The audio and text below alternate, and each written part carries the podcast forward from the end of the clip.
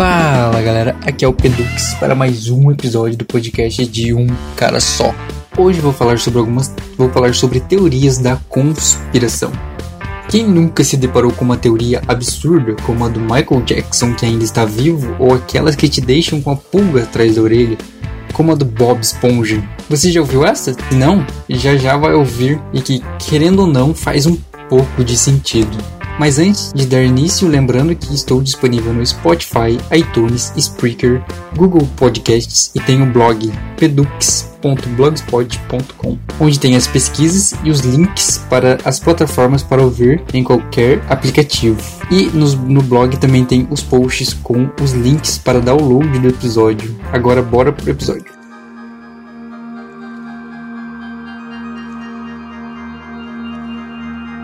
Teorias da conspiração.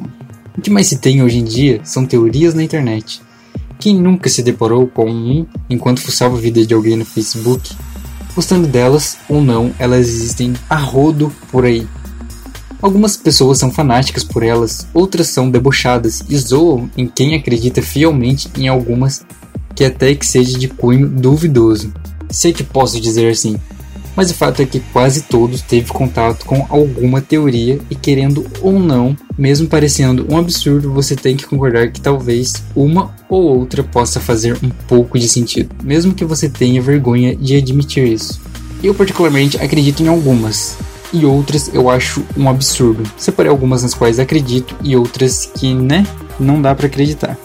Começando, claro, que pela mais famosa de todas, creio eu, que é a área, a famosa Área 51. Quem nunca ouviu falar dela? Onde o governo sempre negava sua existência, alegando não existir tal área, muito menos para guardar possíveis extraterrestres que foram possivelmente capturados em solo terráqueo. Lembro que quando eu vi essa teoria pela primeira vez quando criança, fiquei muito apavorado. Achava que eles pegavam todo mundo que soubessem deles. Fiquei sem dormir por um bom tempo. Essa área 51 fica localizada no deserto de Nevada, nos Estados Unidos, onde começou a ser construída nos anos 50. Porém, só foi confirmada a existência do local pela CIA nos anos 90. O físico Bob Lazar, funcionário da base, contou sobre alguns projetos secretos, onde deu origem a várias teorias e que muitas delas ainda são contadas nos dias de hoje. Mas claro que essas teorias são várias e vai de quem quiser acreditar. Eu sempre acreditei nas teorias de extraterrestres, mas eu não vejo o, os extraterrestres como são tratados em filmes e séries, mas sim uma outra forma.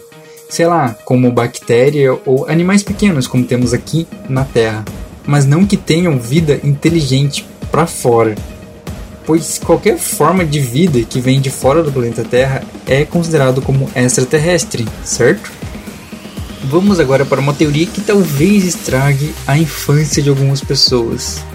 Eu lembro de ter lido essa teoria do Bob Esponja e os Sete Pecados Capitais há muitos anos atrás, e que para mim que era, ainda sou muito fã do desenho.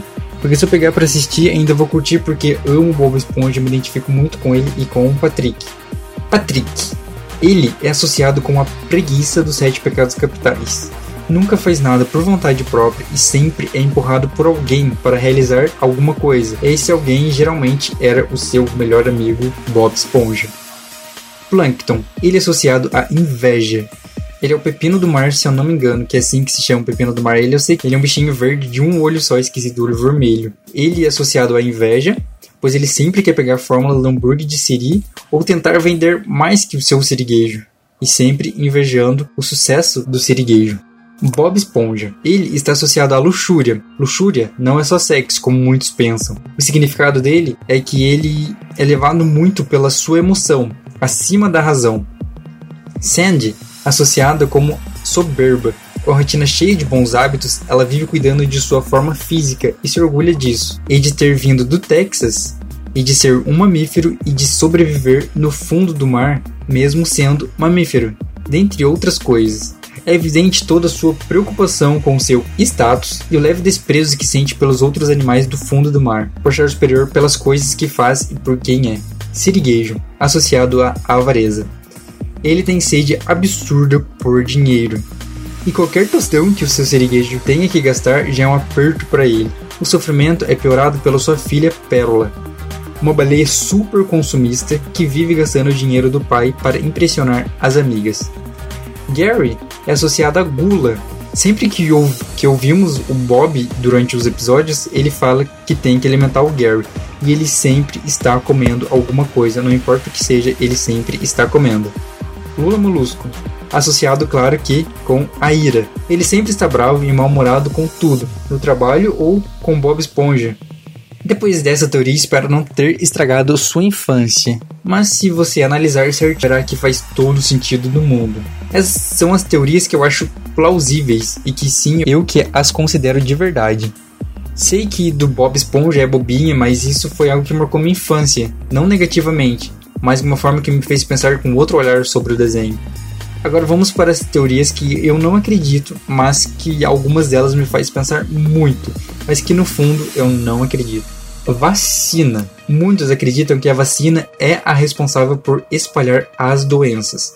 Sim, tem pessoas que acreditam nisso e deixam de vacinar seus filhos por conta dessas teorias loucas, onde algumas doenças que já estavam controladas estão voltando com força em alguns lugares, onde a campanha de vacinação que antes era para as crianças se sentirem mais seguras, que era com o Zé Gotinha, agora tem de ser de conscientização para os pais. Olha o quão ridículo é isso. Os Illuminates.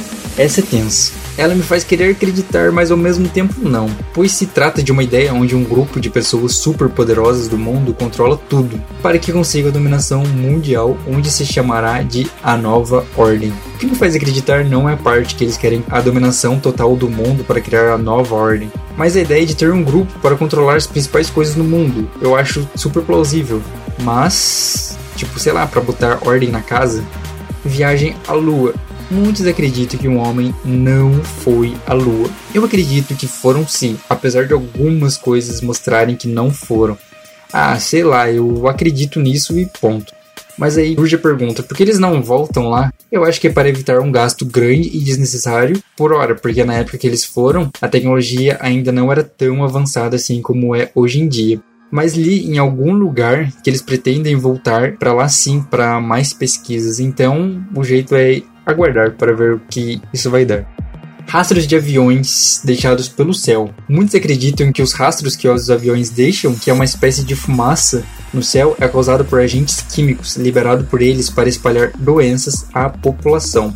Triângulo das Bermudas, onde navios e aviões somem sem nenhuma explicação. Muitos acreditam que ali tem uma fenda no tempo-espaço, ou uma colina de alienígenas, e tem pessoas que vão além, acham que ali é o local de uma cidade perdida. Aí vai de cada um acreditar na sua teoria que mais faz sentido na sua cabeça. Bin Laden ainda está vivo. Muitos acreditam que ele não morreu pelo simples fato de não haver provas, tipo uma foto do corpo dele, mas uma outra teoria sugere que ele já foi morto sim há muito tempo atrás e os Estados Unidos mantinham seu corpo congelado. A ideia dos Estados Unidos com a morte do Bin Laden seria melhorar sua imagem pública.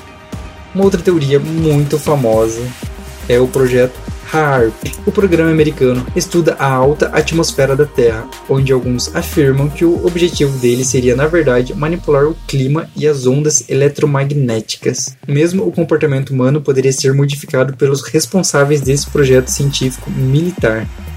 Claro que eu não podia deixar de fora o mais famoso de todos, que a Terra é plana. Claro que para muitos isso parece ser uma ideia absurda, assim como eu penso mas para outros a ideia do planeta Terra ser esférico, redondo, isso que é um absurdo.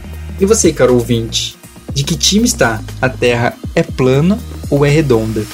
Essas foram algumas teorias que eu separei para o episódio de hoje. Espero que não tenha deixado você pensativo ou ter tirado o seu sono. Espero que tenha gostado do episódio.